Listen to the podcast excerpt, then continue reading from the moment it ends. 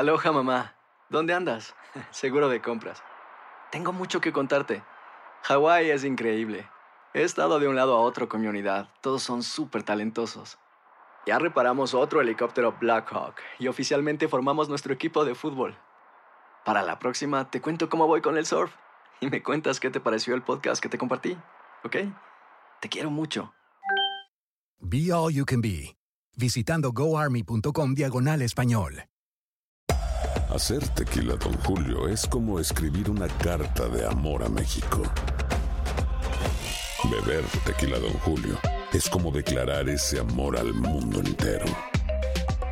Don Julio es el tequila de lujo original, hecho con la misma pasión que recorre las raíces de nuestro país.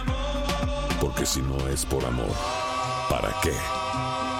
Consume responsablemente. Don Julio Tequila, 40% alcohol por volumen, 2020. Importado por Diageo Americas, New York, New York. When you buy a new house, you might say, Shut the front door! Winning! No, seriously. Shut the front door. We own this house now. but you actually need to say, Like a good neighbor, State Farm is there. That's right. The local State Farm agent is there to help you choose the coverage you need. Welcome to my crib. no one says that anymore, but I don't care. So just remember, like a good neighbor, State Farm is there. State Farm, Bloomington, Illinois. Boost Mobile tiene una gran oferta para que aproveches tu reembolso de impuestos al máximo y te mantengas conectado. Al cambiarte a Boost, recibe un 50% de descuento en tu primer mes de datos ilimitados. O, con un plan ilimitado de 40 dólares, llévate un Samsung Galaxy A15 5G por $39.99. Obtén los mejores teléfonos en las redes 5G más grandes del país. Con Boost Mobile, cambiarse es fácil. Solo visita boostmobile.com. Boost Mobile, sin miedo al éxito. Para clientes nuevos y solamente en línea, requiere AroPay. 50% de descuento en el primer mes requiere un plan de 25 dólares al mes. Aplican otras restricciones. Visita boostmobile.com para detalles.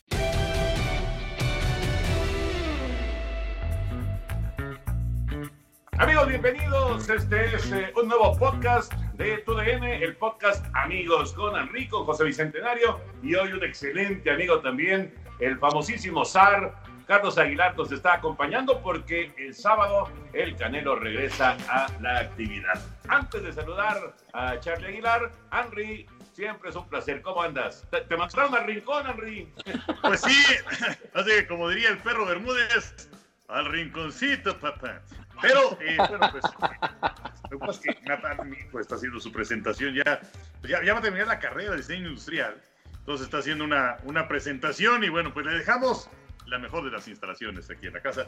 Pero bueno, como siempre, un placer estar, estar con ustedes para platicar acerca de la NFL. Tenemos ya cuatro equipos eh, clasificados, los acereros que se caen, la cosa de los indios de Cleveland, ¿no? Que todavía el 2021 van a seguir siendo los indios, pero creo que va a pasar más adelante mucho tema. Que platicamos, es un gusto estar contigo, Toño, con Charlie y con Pepe desde luego. Las arañas de Cleveland. ahorita, ahorita les decimos por qué las arañas de Cleveland. ¿Qué pasó, José Bicentenario? ¿Cómo estás? Muy bien, mi Toño, me da mucho gusto saludarte, al igual que al Enricón, una felicitación a mi querido Natán, que ya está llegando a la culminación de su carrera. Un abrazo para él. Y por supuesto también para mi querido Sar, bienvenido Sar, ahora que vamos a tener al Canelo el próximo fin de semana, ya nos estarás platicando detalles de ese pleito del Canelo Álvarez. Así que estamos listos porque nos vamos a divertir. Seguro, seguro que sí. De veras, felicidades a Natán y felicidades a Henry y a Tatiana, porque mira, ya, eh, Me, me acaban, me van a subir el sueldo, Toño. Exacto, exacto. Enhorabuena, mi Henry. ¿Qué pasó? ¿Qué pasó, Misar? ¿Cómo estás? Un abrazote.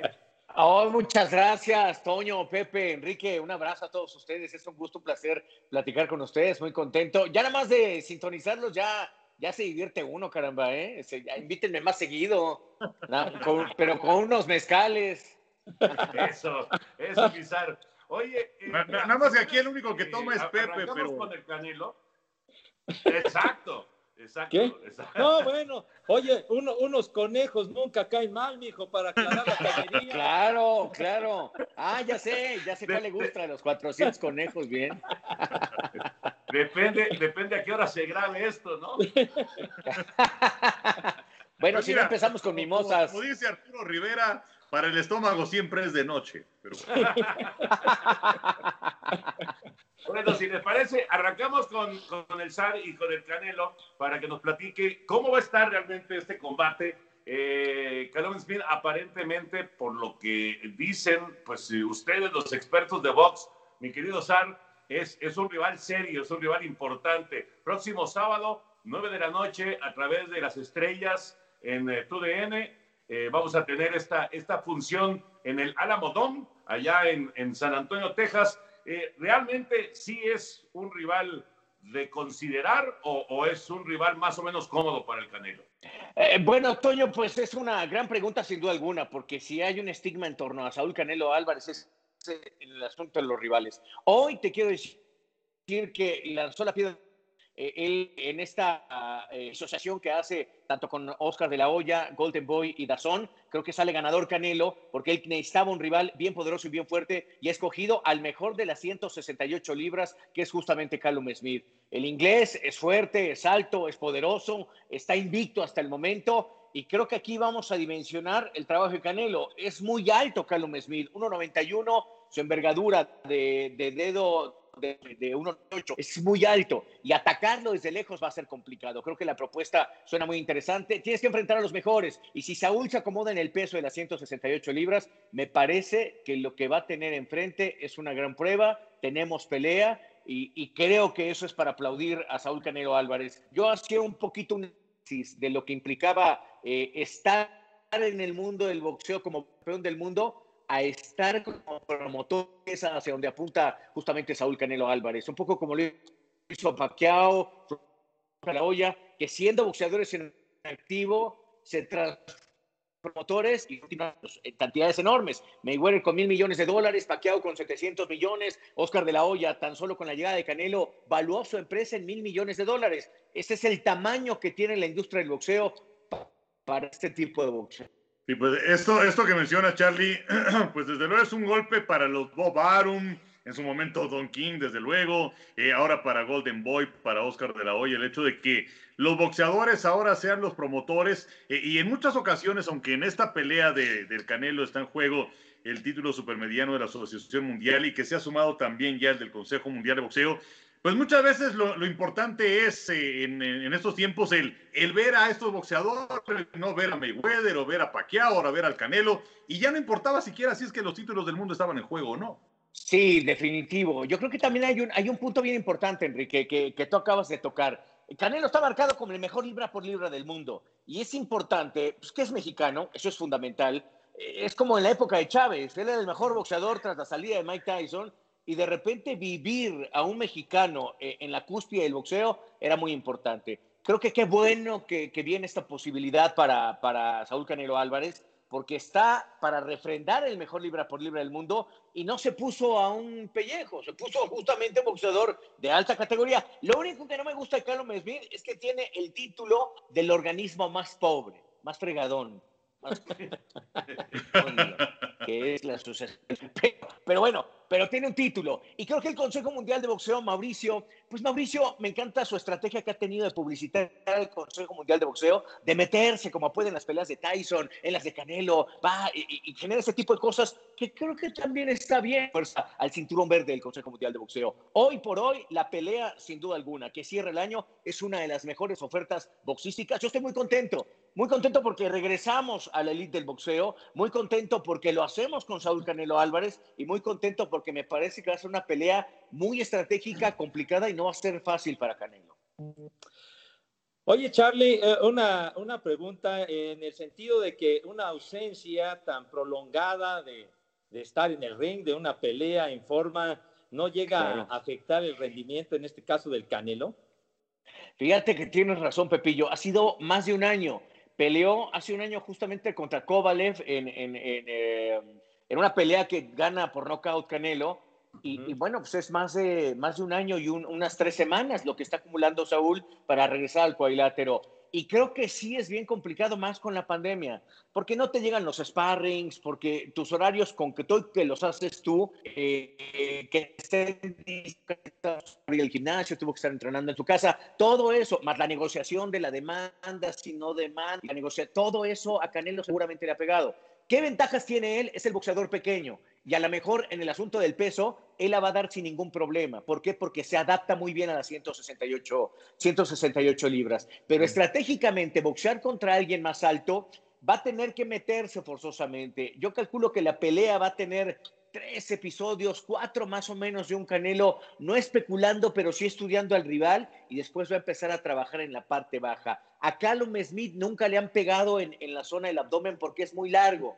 La mejor pelea que le vimos a él fue contra eh, George Groves, boxeador de y terminó por encontrarlo a la larga distancia y lo noqueó en una pelea espectacular. Me parece que por ahí tiende, pero la, gran diferencia es que Groves no es Canelo. Canelo es más técnico, es el mejor contragolpeador que tiene actualmente y me parece que va a ser una dos interesante. La cosa, bien lo dices Pepe, acostumbrarse al cuadrilátero cómodo, que camina bien y en ese momento seguramente empezará la parte importante del boxeo de Canelo. Fíjate, fíjate, Charlie, ahorita me quedé pensando en eh, que hace un año que no pelea. O sea, está en su, en su momento, ¿no? Es el, el, el momento estelar. Este, son, son esos años en los que estás a tope físicamente y que se te vayan 12 meses sin pelear, ah, eh, debe haber sido difícil para, para Saúl. ¿eh? Esto, eh, vamos, digo, se, se, entiende y ni modo, esto es una pandemia, es una situación que ha complicado y pues no, no hay duda que pues esto ha afectado, pero, pero me parece que sí es una, una cuestión que, eh, que pues debe, debe de tener un poquito nervioso a, a Saúl, porque como quiera que sea, es un año que se te fue, es un año completito, ¿no? Yo te quería preguntar, eh, Charlie, con respecto a, porque dijiste ahorita algo eh, que, que, me llamó la atención, Saúl en este momento el mejor libra por libra, como en su momento Chávez. ¿Por qué el reconocimiento para Chávez y por qué la, la duda, por qué eh, todo lo que se le ha cuestionado al, al Canelo? Tú como, como experto de box, eh, ¿piensas que fue porque la, la, la televisión lo apoyó al principio? porque eh, le pusieron flanes al principio. ¿Cuál es la razón real? Mira, yo te voy a ser honesto. Creo que también estos dos últimos elementos que tú acabas de mencionar sí han sido fundamentales. Si tú analizas la carrera de Canelo, los mejores que estaban para enfrentar cuando primera vez campeón Super Welter tenían que haber sido los mejores y no fueron los mejores y eso le, le pesó a Canelo. Eh, segundo punto, parecía que la televisión sí generaba una jetatura por encima del campeón que es Canelo. Y creo que Canelo eso, eso lo ha podido ir eh, desfundamentando, siendo y convirtiéndose en un buen boxeador. Ha crecido boxísticamente sin duda alguna, con pasos agigantados. Lo que ha hecho Eddie Reynoso y el propio Chepo Reynoso de ir poco a poco estructurando ellos mismos su carrera como entrenador y generándolo con Canelo, merecen mi reconocimiento. Yo los había señalado alguna ocasión cuando pelean con Floyd Mayweather y ves la poca madurez boxística que tenía Canelo para enfrentarlo, y yo les dije, si no están dispuestos a crecer, háganse un lado para que llegue un gran entrenador. Y creo que más allá de, de que mi crítica fuera malintencionada, llevaba eh, el buscar que eh, ellos crecieran y han crecido muy bien. Tengo que decirte que llevan muchos años en el boxeo. Canelo no es su primer experimento o su primer camino como, como, como entrenadores con, con, campeones del mundo. Está el Chololo Larios y otros más. Y creo que eh, han hecho muy bien su trabajo y eso se los destaco. Desfundamentando eso, creo que a lo mejor lo que le ha faltado a Canelo es ser cercano con la gente. Chávez era cercanísimo con la gente y con toda la gente, con los buenos, los malos y los muy malos. Entonces, eso generaba realmente que, Chávez estuviera por todos lados. Y Canelo creo que así generado una particularidad de estar un tantito más alejado. Creo que ahora la gente que está cerca de él lo empieza a susurrar de mejor manera para que el sistema cerca, ayudando, apoyando a los chicos con cáncer, teniendo llamadas de apóyanos con equipo. Y, y Canelo lo empieza a hacer y creo que lo empieza a hacer bien sin la necesidad de estarlo demostrando. Y eso creo que empieza a acercarlo más con la gente. Creo que esa es una, una gran diferencia. Aparte, Toño, te tengo que decir que la industria del boxeo de los noventas es muy diferente a la industria del boxeo de estos años. El fútbol ha crecido de manera monstruosa, el fútbol americano, o sea, otras entidades han tenido, y creo que el boxeo tuvo una crisis en los de esa gran crisis, y bueno, tener a un mexicano eh, en, en, esta latitud del mejor libra por libra del mundo, pues es de reconocerse. No creo que vaya a ser la misma historia de Chávez y Canelo, pero sí están, sí están eh, eh, en similitud de temporada y de época, van caminando juntas. Sí, fíjate eso que mencionas de, de, de, la crisis de los 90, yo no sé si tenga que ver con el asunto de, de las transmisiones que se hacían en pago por evento y en donde, pues lamentablemente, pasaron de noche grandes, grandes carreras de grandes boxeadores mexicanos como Barrera, como Morales, con el mismo Juan Manuel Márquez. Eh, y, esto de, del Canelo Álvarez, eh, del apoyo de la televisión, porque a mí me tocó vivirlo desde, un inicio. Inclusive, pues el, Canelo, eh, pues apenas empezaba y recuerdo que, que, tuve la oportunidad de ir a Guadalajara y hacer una entrevista muy, muy larga con él. Y, también en aquellos tiempos en los donde pues íbamos que a Tlaxcala a hacer este, transmisiones o a Tuxtla o ir a Guadalajara. Eh, y, bueno, el, el Canelo sí llamaba un poquito la atención, pero se le dio el mismo apoyo que a muchos otros. Lo que pasa es que muchos otros pues o no tenían la misma capacidad o no tenían el mismo carisma hasta cierto punto. Estoy de acuerdo con lo que señalas de, de ese acercamiento con la gente pero pues eh, hasta cierto punto polariza el Canelo Álvarez porque pues hay mucha gente que lo ve para que gane, pero hay muchos otros que lo ven para que pierda. Entonces creo que ese es un, factor importante, pero eh, después de sacar todo esto de mi sistema, eh, también quería mencionarte, Carlos, si es que ves en el futuro que se vaya a realizar una tercera pelea en contra de Golovkin, porque pues ahora el Consejo Mundial de Boxeo ha dicho que no, que tendría que ir por un título vacante, en fin, una cuestión mandatoria, entiendo. Eh, ¿Crees que se vaya a hacer esa tercera pelea en contra de Golovkin? Mira, la verdad te soy honesto, eh, creo que va a suceder esa tercera pelea. Creo que Golovkin sí empieza a vivir un proceso muy complicado en el asunto del, físico. Golovkin tiene una cantidad enorme de peleas amateur y se le ha juntado todo lo, deportivo y donde empieza a hacer dinero él con estas peleas de título del mundo y con Canelo.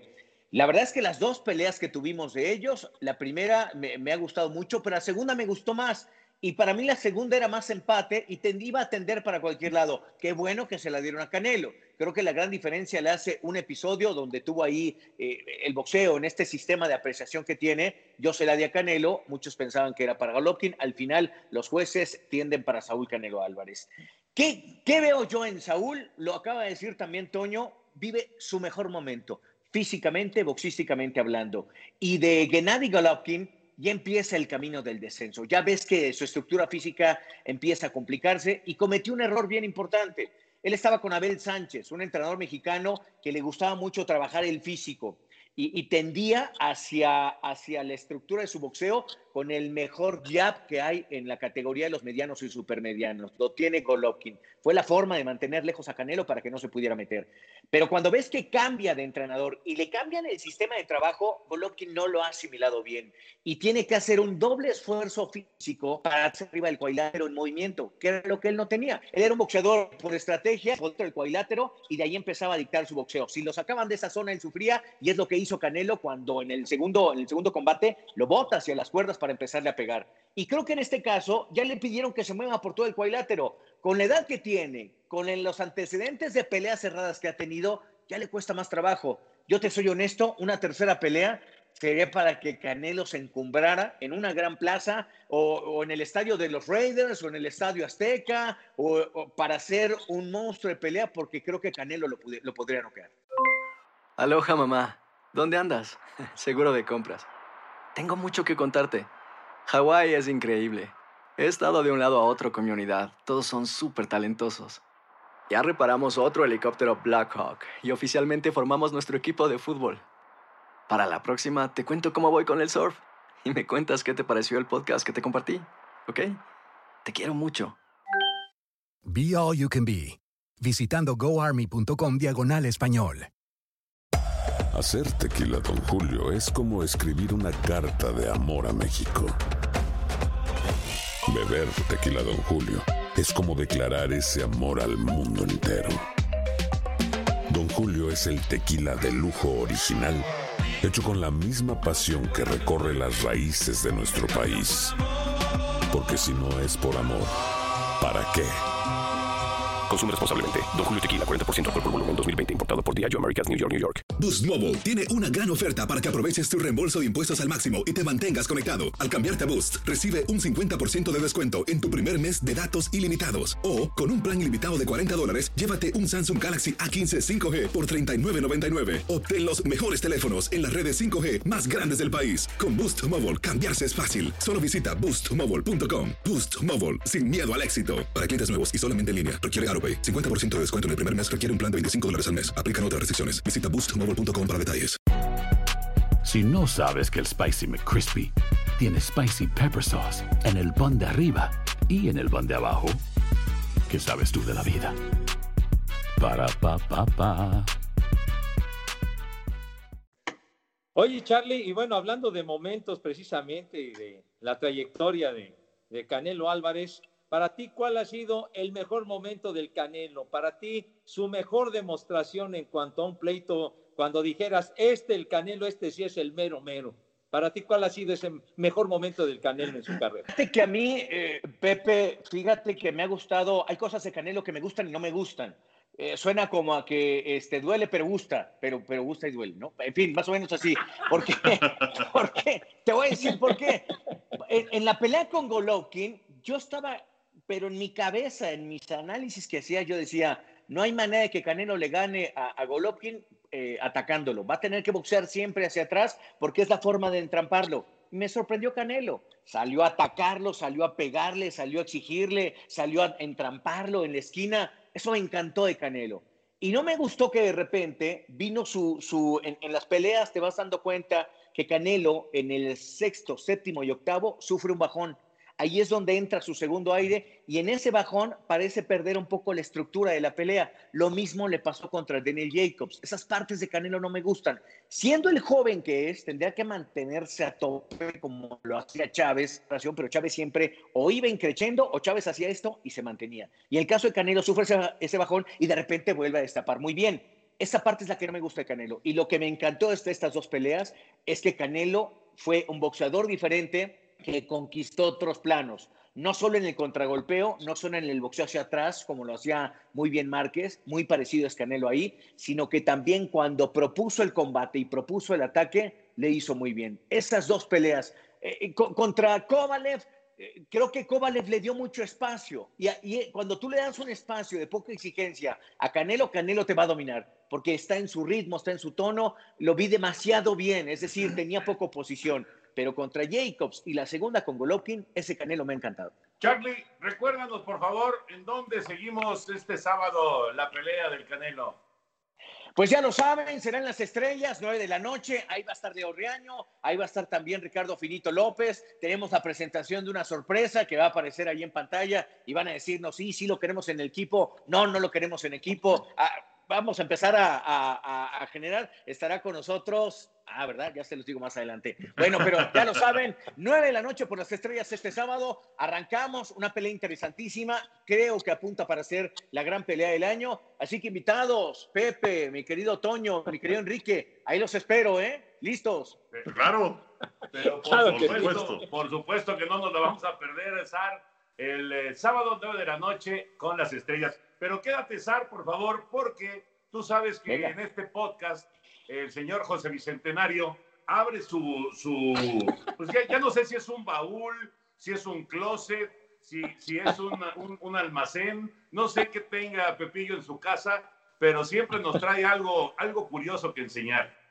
Ah, bueno, pues eh, seguimos rascando ahí en, en el viejo baúl y, y sacando pues varias, varias cosas que van surgiendo de recuerdos y que estaban ahí arrumbadas durante décadas. Y en esta ocasión, pues rescaté, yo pensé que no existía, pero lo, lo encontré en, eh, en un, en un uh, viejo closet de mi madre, encontré uno de los mejores regalos que he tenido yo en mi vida, uno de los mejores regalos y me da mucho gusto compartirlo con ustedes. Se trata de esto. Mi primer radio. ¿Es un radio? Radio. Es un radio de transistores que mi papá me regaló en un cumpleaños o en un santo en 1962, hace 58 años este radio. ¡Wow! ¡Qué bárbaro! Oye, y debe ser Wow. AM nada más, ¿verdad? Por supuesto, mi querido. pues, Nada más, nada más de AM, porque pues en aquella época eh, la, eh, pues la FM pues estaba en pañales, ¿no? Realmente, pues prácticamente no había estaciones de FM, eh, casi no había radios de FM y poco a poco, conforme fueron pasando los años en la década de los 60, empezaron a surgir un poquito más de, de estaciones de FM y comprar un radio de FM era muy, muy caro tener un radio de FM, pero pues para mí fue algo fantástico porque los radios en aquella época eran de bulbos, ¿no? Entonces tener, Claro. una- tener esto, ah, esto, en este radio yo escuché, bueno, una cantidad de partidos de juegos de béisbol con la crónica del mago, de Sonia Larcón, del Rápido Esquivel, de Nachito Hernández, de, de Enrique Llanes, los juegos de fútbol con Ángel Fernández, con Fernando Luengas, con Fernando Marcos, con todos ellos. O sea que esta cosita ha sido uno de los mejores regalos que yo he tenido en mi vida. Y me da mucho gusto compartirlo con ustedes. Le puse una pilita y creo que todavía jala. A ver, Se escucha muy quedito, pero Ándale. ahí está, ahí está el, fono- el fonógrafo del recuerdo. se escucha muy quedito, pero todavía se escucha, se escucha algo. Entonces, pues Todavía jala. todavía Oye, jala esta Pepillo, cosa. Sí. o- obviamente no, no tenía para ponerle audífono todavía, ¿verdad? Sí, sí, mi ¿Ah, Toño. sí?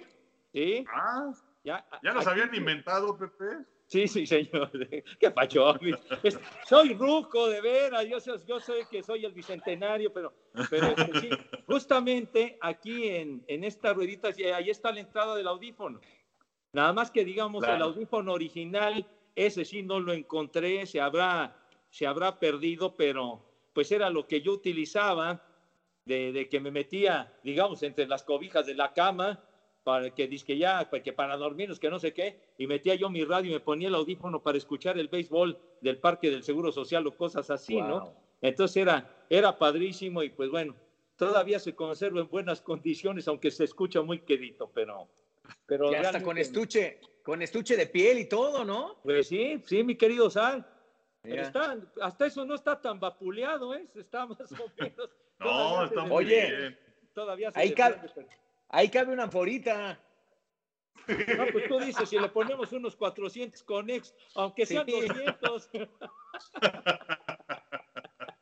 Pero Qué bueno, recuerdazo, Pepín. ¿A quién? Qué recuerdazo, porque además eh, yo creo que eh, a todos nos pasó, en- digo, no en 1962, ¿verdad? Pero ya más para acá, pero a todos nos pasó que nos regalaron un, un radio para empezar a seguir transmisiones antes de, de que, digamos que ya todo lo pudiera seguir en la televisión y luego la tele de paga, etcétera, etcétera. Claro. Pero a mí me pasó algo similar, ¿eh? Y también escuché un montón de partidos de, de- del Parque del Seguro Social y partidos de, de fútbol. De, los primeros recuerdos que yo tengo de- del- del deporte es estar metido en, en la regadera escuchando a Fernando Luengas en un partido en la noche del Atlante.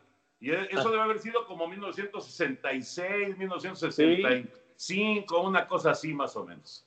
Pero sí, sí, es, es- obviamente lo, lo tienes que relacionar inmediatamente con, con lo que fue eh, nue- nuestros inicios en el deporte, ¿no? no, pues es por que. supuesto. Ajá. Sí, sí, este, yo, yo, yo también tenía un radio muy parecido al de Pepe, en donde, fíjate, no, no tanto escuchaba eh, deportes, pero sí música, y Ujú. era típico que me quedaba dormido, y entonces al día siguiente, pues, ¿dónde quedó el radio? Y estaba despedazado por allá. Pero bueno, nunca lo, nunca lo compuse, pero uno de mis grandes sueños, y, y apelaba a la tecnología, porque pues igual me mandaban a dormir y entonces en aquella época era gran aficionado al América y del fútbol, imagínense, pero era poder ver en el, en el, en el, en, en el reloj, ¿no? Este, los partidos de fútbol, porque si ustedes se acuerdan, eh, los jueves eh, pasaba, jugaba el América, o sea, había partidos miércoles en Guadalajara, jueves en el Estadio Azteca, y, y pasaban los partidos, pero diferidos a las 10 de la noche y con comerciales. No Sí. sé si ustedes se acuerdan de eso, pero Sí, sí, inclusive hubo alguna ocasión en donde pues el cuate de, de la Cintas la regó y, y- y lo primero que metió al aire fue el segundo tiempo y tuvieron que hacer ahí el change y este Bueno, creo que en el box también ha pasado alguna vez que meten un drama equivocado. Pero bueno, el caso es que este, Oye, y, ya, y, ya, y ya pasó en las dos, ¿eh? Sí, sí, sí, ya el marcador se empató. Pero bueno, sí, sí, sí, cosas muy curiosas. Cosas muy curiosas. Oye, eh, eh, hubo también una época donde eran esos radios, pero eran de este tamaño y se cargaban aquí, ¿no? ¿Se acuerdan? Que salía uno con unas. bueno, sí, sí, parecías del Bronx ahí. Sí.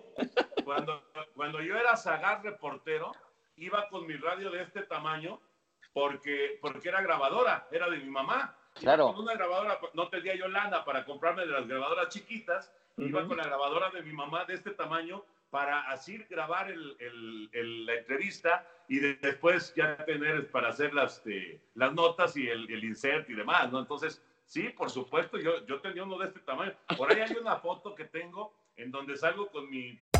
Hacer tequila, don Julio, es como escribir una carta de amor a México. Beber tequila, don Julio, es como declarar ese amor al mundo entero. Don Julio es el tequila de lujo original, hecho con la misma pasión que recorre las raíces de nuestro país. Porque si no es por amor, ¿para qué? Consume responsablemente. Don Julio Tequila, 40% alcohol por volumen, 2020. Importado por Diageo Americas, New York, New York. Boost Mobile tiene una gran oferta para que aproveches tu reembolso de impuestos al máximo y te mantengas conectado. Al cambiarte a Boost, recibe un 50% de descuento en tu primer mes de datos ilimitados. O, con un plan ilimitado de 40 dólares, llévate un Samsung Galaxy A15 5G por $39.99. Obtén los mejores teléfonos en las redes 5G más grandes del país. Con Boost Mobile, cambiarse es fácil. Solo visita boostmobile.com. Boost Mobile, sin miedo al éxito. Para clientes nuevos y solamente en línea, requiere AroPay. 50% de descuento en el primer mes requiere un plan de 25 dólares al mes. Aplican otras restricciones. Visita boostmobile.com para detalles. Hay gente a la que le encanta el McCrispy y hay gente que nunca ha probado el McCrispy. Pero todavía no conocemos a nadie que lo haya probado y no le guste. Para pa pa pa. ¿Quieres regalar más que flores este Día de las Madres? The Home Depot te da una idea. Pasa más tiempo con mamá plantando flores coloridas, con macetas y tierra de primera calidad para realzar su jardín. Así sentirá que es su día todos los días. Llévate tierra para macetas Bigoro por solo $8.97 y crece plantas fuertes y saludables dentro y fuera de casa. Recoge en tienda y sigue cultivando más momentos con mamá en The Home Depot. Haces más, logras más. Más detalles en homedepot.com diagonal delivery. mi radio grabadora y además el Gonini Arturo Vázquez Ayala, en Ayala. Ese entonces jugador del Atlante, me lo quería comprar. ah, mira. Me acuerdo bien. Eran de esos aparatos No, también que una- que se hicieron muy, muy populares, que eran de cassette y que tenían micrófono integrado. Y, y- y, pues bueno, Claro. también fueron, fue un adelanto maravilloso porque con este tipo de radios, es de seis transistores este radio. Yo me acuerdo también en esa época de los años 60 para escuchar la serie mundial, pues me lo llevaba yo a la escuela, ¿no? Me lo llevaba a la escuela y en el, en el recreo me salía a escuchar porque los, los partidos empezaban a las once y media de la mañana y ahí estaba el mago y ahí estaba Bocanel y los narradores de ese tiempo para poder escuchar el, el béisbol. Y lo que decías, Toño, es muy cierto del, del fútbol soccer porque eh, Ángel Fernández y Fernando Luengas, que narraban los partidos de, de- del Estadio Azteca y todo esto, Ciudad Universitaria, narraba, narraba el, prim- el, eh, primer tiempo Fernando, Fernando Luengas. Ángel, y- y- Ángel narraba el primer tiempo. Á- Ángel narraba el prim- se alternaban, Ángel cerraba la televisión y luego y él abría el radio y, y- y- y viceversa con, con Fernando Luengas. Entonces, pues fue una, fue una época muy padre y pues al, al ver un aparato como este, te trae muchísimos recuerdos, la verdad. Sí, sí, sí. sí. De, de hecho, cuando yo entré a, a- en 78, cuando yo entré ahí a, a- a las transmisiones de radio del Estadio Azteca, así era. Ángel narraba el primer tiempo y Fernando Luengas narraba el segundo tiempo y Ángel se pasaba a, a narrar el segundo tiempo del- de, de- de televisión. Y lo que sí, Fernando nada más narraba radio ya en esa época porque estaba, estaba Juan Dosal. Juan Sí, Dosal Juan. hacía el, el primer tiempo de los partidos de, de- de- del Estadio Azteca. Bueno, eh, como que no quiere la cosa, ya llevamos media hora. Pero, Henry, NFL, en esta semana, eh, cuatro, decías al principio, cuatro equipos ya están clasificados, sin embargo, están en diferentes circunstancias, en diferentes situaciones, ¿no? Unos que van para arriba, el caso de Green Bay, me parece que Kansas City, eh, otros que van para abajo, el caso de, no tanto Nuevo Orleans por la lesión de Drew Brees, ahí queda un poquito de duda, pero los aceleros con dos derrotas de manera consecutiva.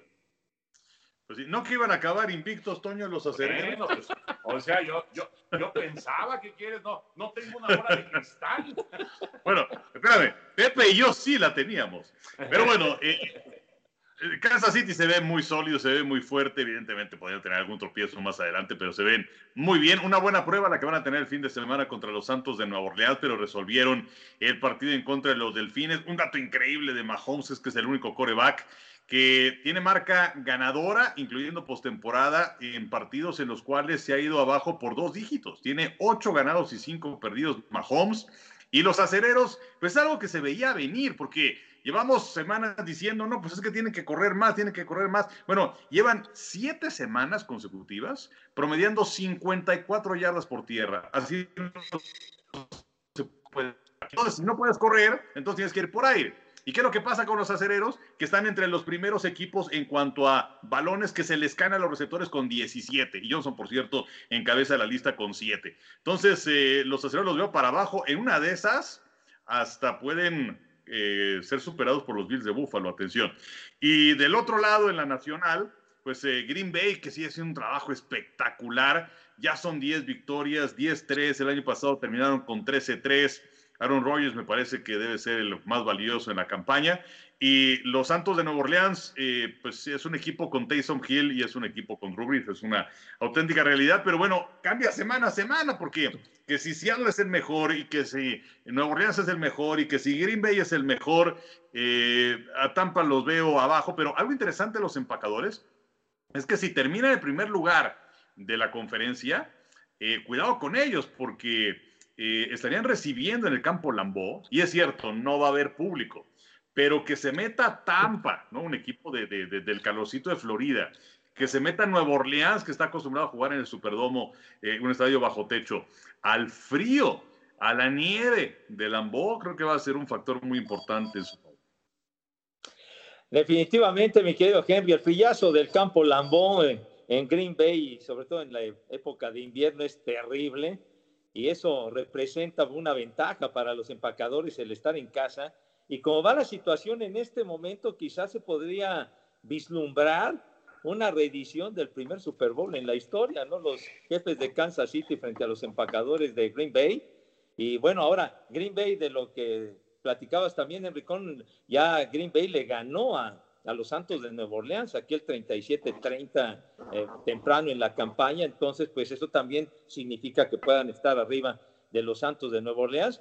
Y bueno, y también me llamó la atención el, juego de este lunes por la noche, que fue espectacular, la verdad que, estuvo muy, muy bueno y muy importante para los cuervos de Baltimore ganar, porque se estaban metiendo en un problemón y le cortaron una racha de cuatro victorias a los Browns, que la verdad lucen bastante bien.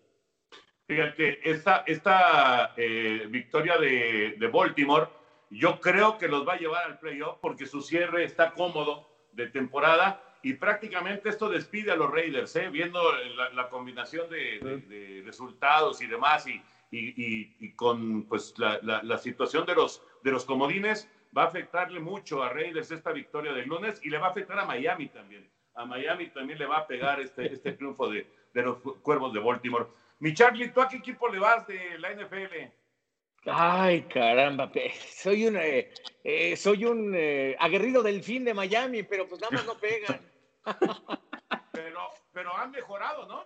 Sí, pero ay, ojalá sea esta y puedan hacer algo, pero con lo que acabas de decir, pues ya nos va a pegar lo de Cleveland. claro, no, no, no, la verdad es que sí se complicó, porque mira, para los comodines, a ver, Henry, ayúdame, para los comodines de la americana, obviamente está o Indianapolis o Tennessee, ¿no? Sí, y tienes a Cleveland, por supuesto. Bueno, claro, Cleveland, Cleveland va a tener uno de los comodines. Indianapolis o Tennessee, y se les va a meter ahí Baltimore. Y eso le va a pegar a Miami y le va a pagar a los Raiders. A menos de que, de que Baltimore tuviera pues un tropezón ahí totalmente inesperado, ¿no? Cierran con Cincinnati, cierran con Gigantes. Eh, el cierre de Baltimore está cómodo. Sí, es más, fíjate, aquí tengo ya la, cómo, está la cosa porque, déjame ponerme los lentes porque está muy chiquito esto, pero bueno, Kansas City es el mejor con 12-1, Acereros 11-2, luego Buffalo con 10-3, Tennessee con 9-4, son líderes divisionales. Los comodines, Cleveland tiene 9-4, Indianapolis 9-4, Miami tiene 8-5. Y luego, en este momento, estaría fuera el equipo de Baltimore, pero que también tiene 8-5, luego Las Vegas con 7-6 y Patriotas aparece con 6-7, pero pues sí, se le ha complicado muchísimo el panorama al equipo de los Raiders y vamos a ver ese, ese último boleto, creo que va a ser entre Miami y el equipo de Baltimore. Sí, sí, sí, sí. Bueno, antes, antes de cerrar, eh, lo, de, lo de los indios de Cleveland, a ver, Pepillo, tú que eres tan seguidor de los indios y tu hijo más, por supuesto, que es un fanático de los indios, eh, yo entiendo, yo entiendo que haya gente que se sienta afectada. Eh, obviamente nosotros como que no le entendemos a esto, ¿no? Eh, vamos, nos suena tan lógico, tan normal, este, hasta inocente decir indios de Cleveland, no pasa nada, ¿no? Pero hay gente que le afecta y hay gente que dice que es racista el, el, el término. Y pues todavía en el 2021 van a ser indios, pero en el 2022 quién sabe, ¿no? Sí. No, la, verdad, este, el, domingo por la noche me envió mi hijo un WhatsApp verdaderamente colapsado, ¿no? De, los indios, de que de dejar de ser los indios de Cleveland. Y pues bueno, es, es un nombre que tienen en Cleveland desde hace 105 años.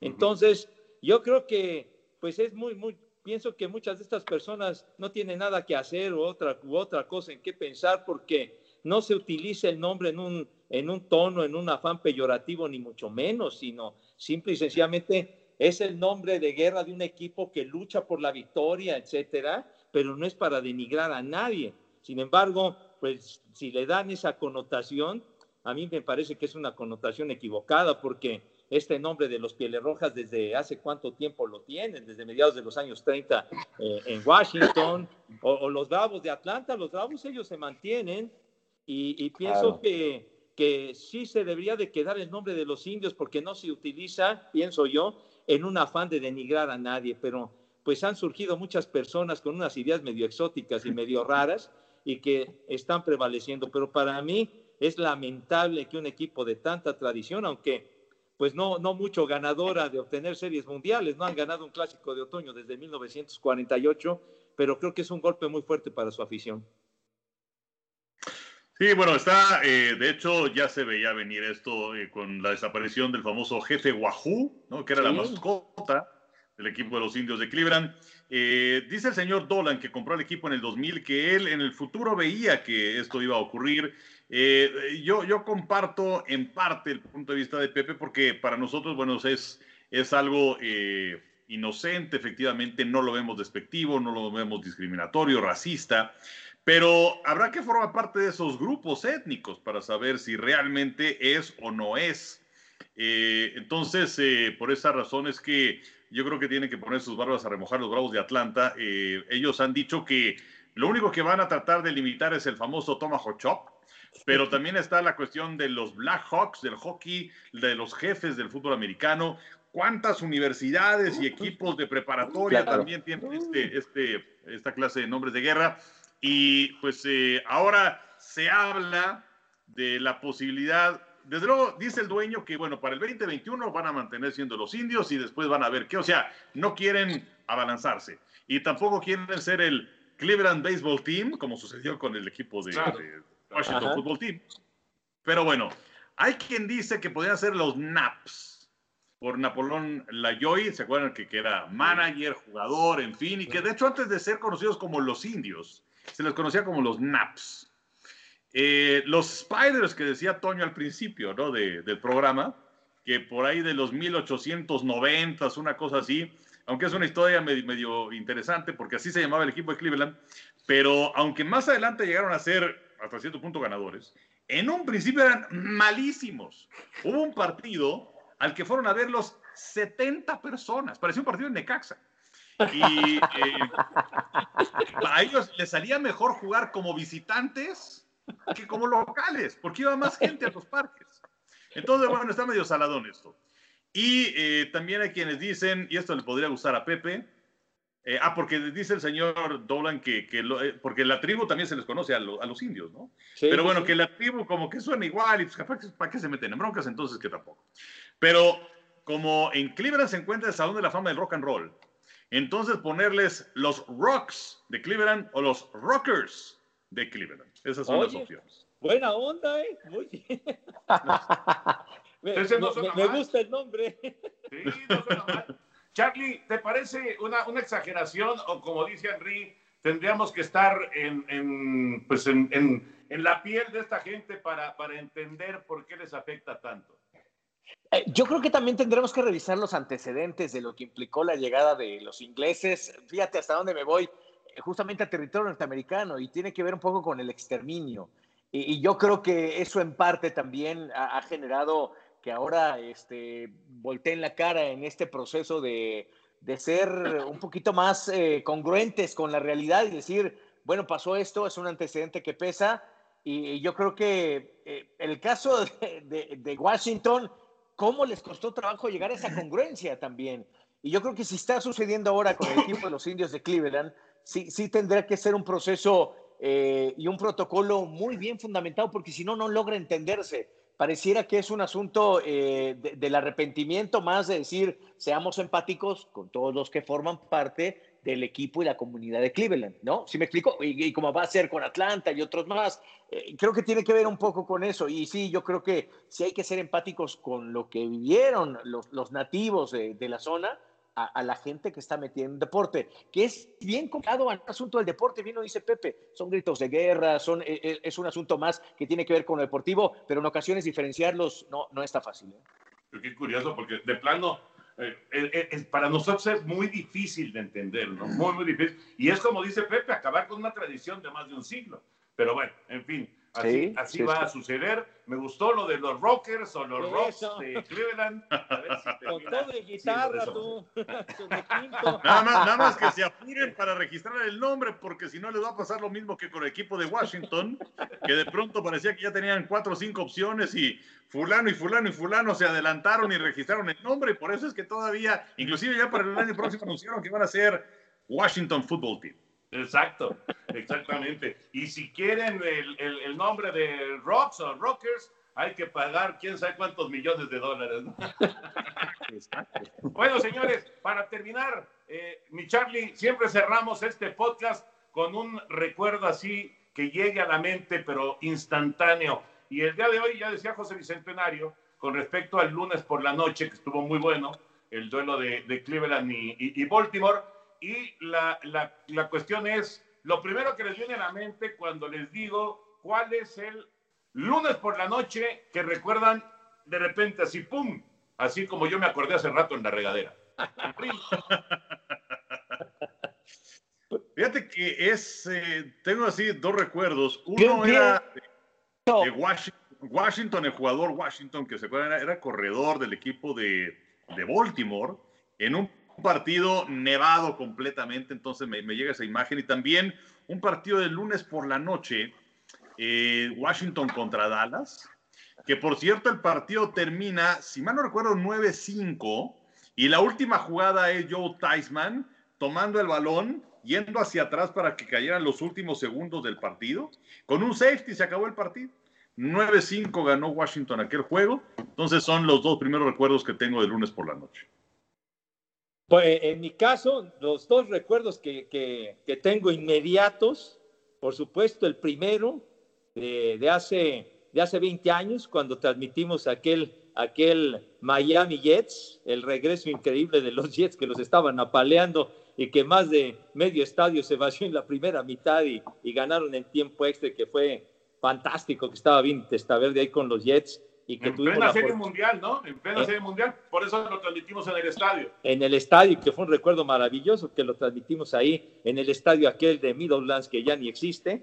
Y por supuesto me vino a la mente luego, luego, el lunes por la noche de hace, de hace 40 años, el, el Miami Nueva Inglaterra, cuando eh, Jorge Berry en la transmisión junto con Fernando Von Rossum y, y Víctor Serrato eh, mencionaba que, que moría John Lennon Ah, en plena claro. transmisión del juego. Luego, luego me vinieron a la mente esos recuerdos. Es cierto. Tú, Charlie, ¿qué te acuerdas de lunes por la noche? Así lo primerito que te acuerdas.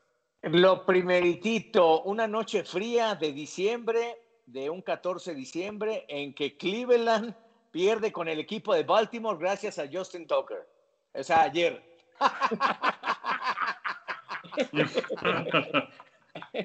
Fue lo primero que me vino a la El más reciente.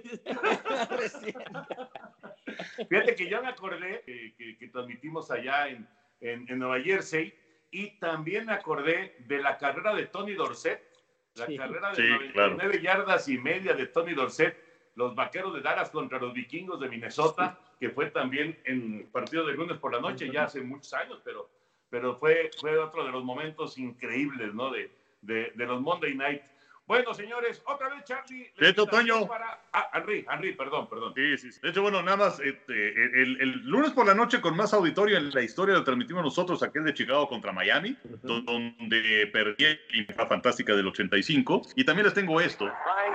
Es que vamos a tener el volado, pero antes Jorge tiene una noticia algo triste para los aficionados a la música.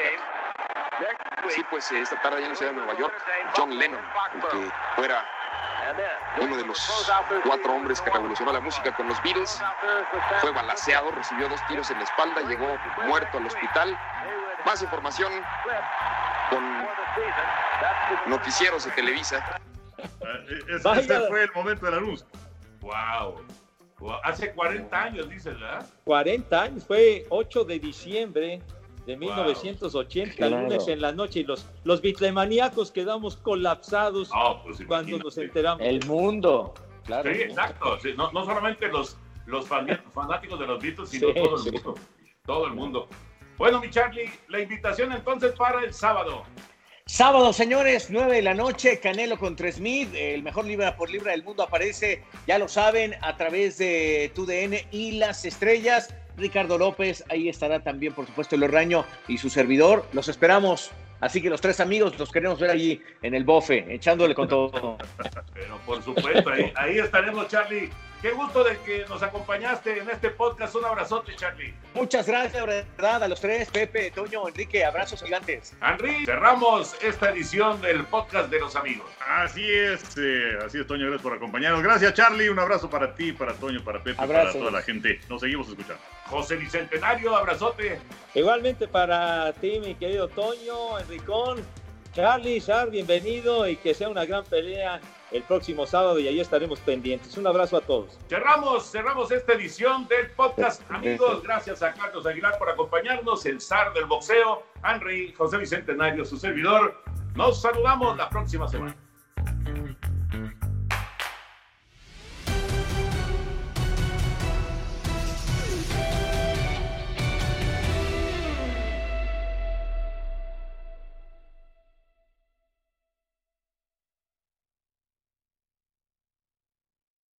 Boost Mobile tiene una gran oferta para que aproveches tu reembolso de impuestos al máximo y te mantengas conectado. Al cambiarte a Boost, recibe un 50% de descuento en tu primer mes de datos ilimitados. O, con un plan ilimitado de 40 dólares, llévate un Samsung Galaxy A15 5G por $39.99. Obtén los mejores teléfonos en las redes 5G más grandes del país. Con Boost Mobile, cambiarse es fácil. Solo visita boostmobile.com. Boost Mobile, sin miedo al éxito. Para clientes nuevos y solamente en línea, requiere AroPay. 50% de descuento en el primer mes requiere un plan de 25 dólares al mes. Aplican otras restricciones. Visita para detalles.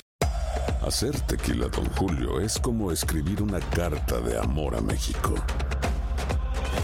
Beber tequila, Don Julio, es como declarar ese amor al mundo entero.